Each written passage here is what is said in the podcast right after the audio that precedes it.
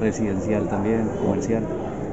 nosotros en este momento tenemos una capacidad de regasificación de 400 millones de pies cúbicos al día, o sea que en cualquier día pudiésemos convertir de gas natural licuado a estado gaseoso 400 millones de pies cúbicos.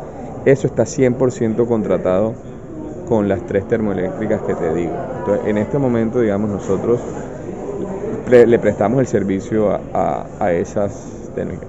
En la medida que podamos viabilizar el proyecto de ampliación de la capacidad de regasificación que tenemos dentro, como dentro, del, dentro de nuestro horizonte, de nuestro proyecto, la idea es ampliar esa capacidad para que otro tipo de usuarios puedan contratar capacidad con la terminal y así acceder al mismo servicio que hoy le damos a los, a los tres generadores térmicos. ¿Y qué usuarios tienen eso?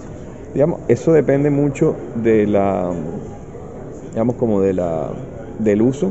Se le va a dar generalmente en las terminales de regasificación. El hecho que el usuario que contrate esa capacidad tiene que salir al mercado internacional a comprar gas natural licuado y luego, digamos, como, como distribuirlo o comercializarlo dentro de Colombia. Generalmente eso se hace a través de una figura de un comercializador de gas. Entonces, en la medida que haya más comercializadores de gas, que puedan atender diferentes sectores.